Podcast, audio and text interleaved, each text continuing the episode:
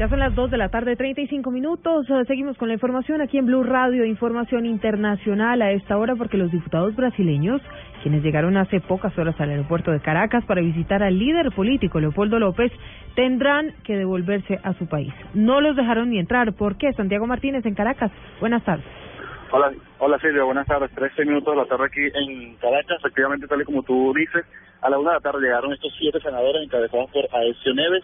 Ellos llegaron por, el, por conocido como Rampa 4 de Maiquetía.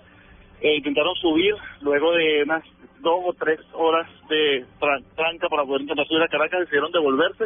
Aparentemente se regresaron porque no tienen permiso para visitar ni a Leopoldo López ni a ninguno de los presos políticos.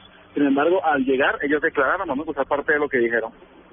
pero estamos aqui um grupo superpartidário oficial do Congresso brasileiro, eh, um conjunto de senadores influentes em Brasil, detentores de mandato, que estão aqui numa missão de paz, uma missão de solidariedade, uma missão humanitária. E queremos também fazer um apelo a que Leopoldo possa interromper sua eh, greve de hambre para que possa estar forte. A esta hora, Silvia, los medios esperamos una- un comunicado o un pronunciamiento oficial para conocer las razones por las cuales estos siete senadores encabezados por Aécio Neves deciden regresarse a Brasil e intentar visitar a los presos políticos. Santiago Martínez, Blue Radio.